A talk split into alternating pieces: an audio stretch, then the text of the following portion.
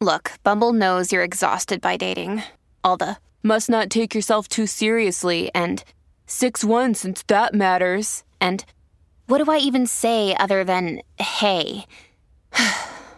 well, that's why they're introducing an all new Bumble with exciting features to make compatibility easier, starting the chat better, and dating safer.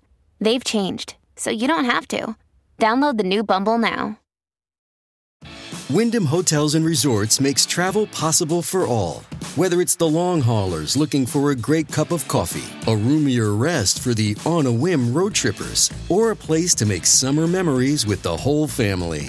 No matter who you are, where you're going, or why, with 24 trusted brands to choose from like La Quinta, Days Inn, and Super 8, your Wyndham is waiting. Get the lowest price at wyndhamhotels.com. Restrictions apply. Visit website for more details. Top Expansión Internacional. Hablemos de cuánto le costó y en dónde está ubicada la isla de Jeffrey Epstein. México. Rechazada la ratificación de Ernestina Godoy, ¿qué pasará con la Fiscalía de la Ciudad de México? Yo soy Mike Santaolalla y sean ustedes bienvenidos a este Top Expansión. Top Expansión. La isla de Jeffrey Epstein, conocida como Little St. James, se encuentra en las Islas Vírgenes de los Estados Unidos en el Caribe. Esta isla privada es conocida por su paisaje tropical y sus lujosas instalaciones, incluyendo una mansión grande, una piscina y un helipuerto. Jeffrey Epstein fue un magnate financiero estadounidense y declarado agresor sexual. Murió en prisión en el 2019. Pero es que en los últimos días se revelaron los documentos judiciales de las acusaciones en su contra. La isla donde presuntamente se llevaban a cabo abusos sexuales contra menores de edad fue presuntamente visitada por diversas figuras públicas. Esta abarca una superficie aproximada de 300 hectáreas. Fue Virginia Roberts Giuffre, una de las denunciantes de Epstein, quien la describió como la isla de la orgía, debido a los crímenes sexuales que se cometían ahí.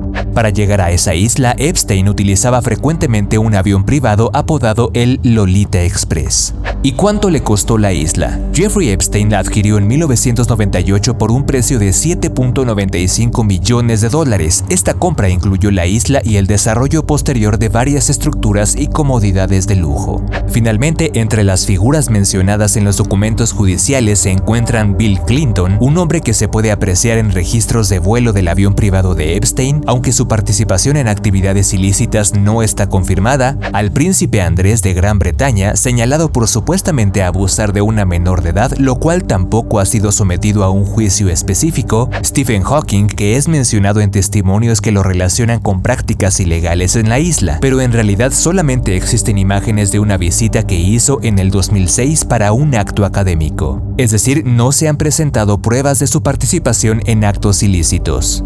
Naomi Campbell y el mago David Copperfield son mencionados en contextos de eventos en los que supuestamente participaron menores de edad. También se menciona a Donald Trump y Michael Jackson, quienes, aunque visitaron algunas de las propiedades de Epstein, no se les relaciona directamente con el consumo de pedofilia.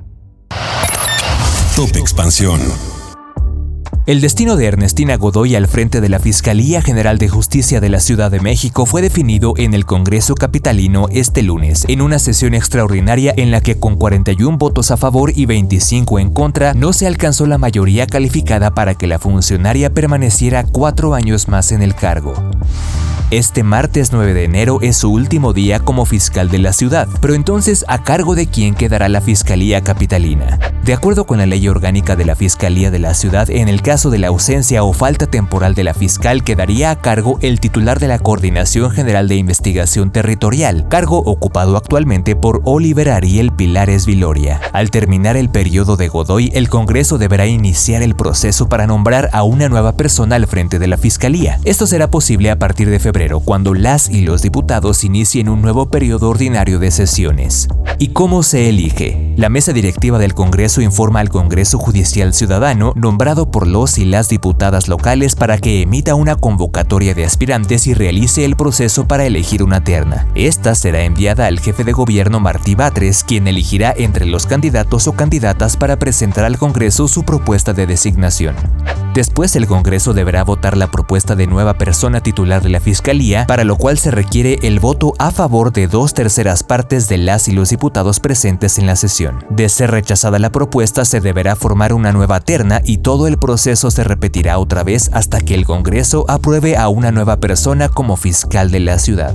¿Y cuáles son los requisitos? La persona elegida debe cumplir con lo siguiente, tener ciudadanía mexicana, contar cuando menos con 35 años de edad, tener un título y cédula de licenciatura en Derecho con experiencia mínima de 5 años, no haber sido condenado o condenada por delito doloso, someterse a acreditar en los términos de la ley las evaluaciones y certificación de confianza, presentar y hacer pública su declaración patrimonial, fiscal y de intereses, y no haber desempeñado un cargo de elección popular o un cargo de dirección de un partido político un año previo. Con información de Shelma Navarrete.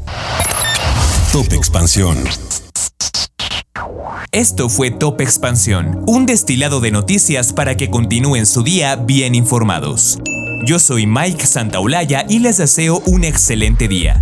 Recuerden que si quieren más información sobre economía, política, empresas, mercados y tecnología, siempre pueden contar con Expansión y todas sus plataformas. Hasta pronto.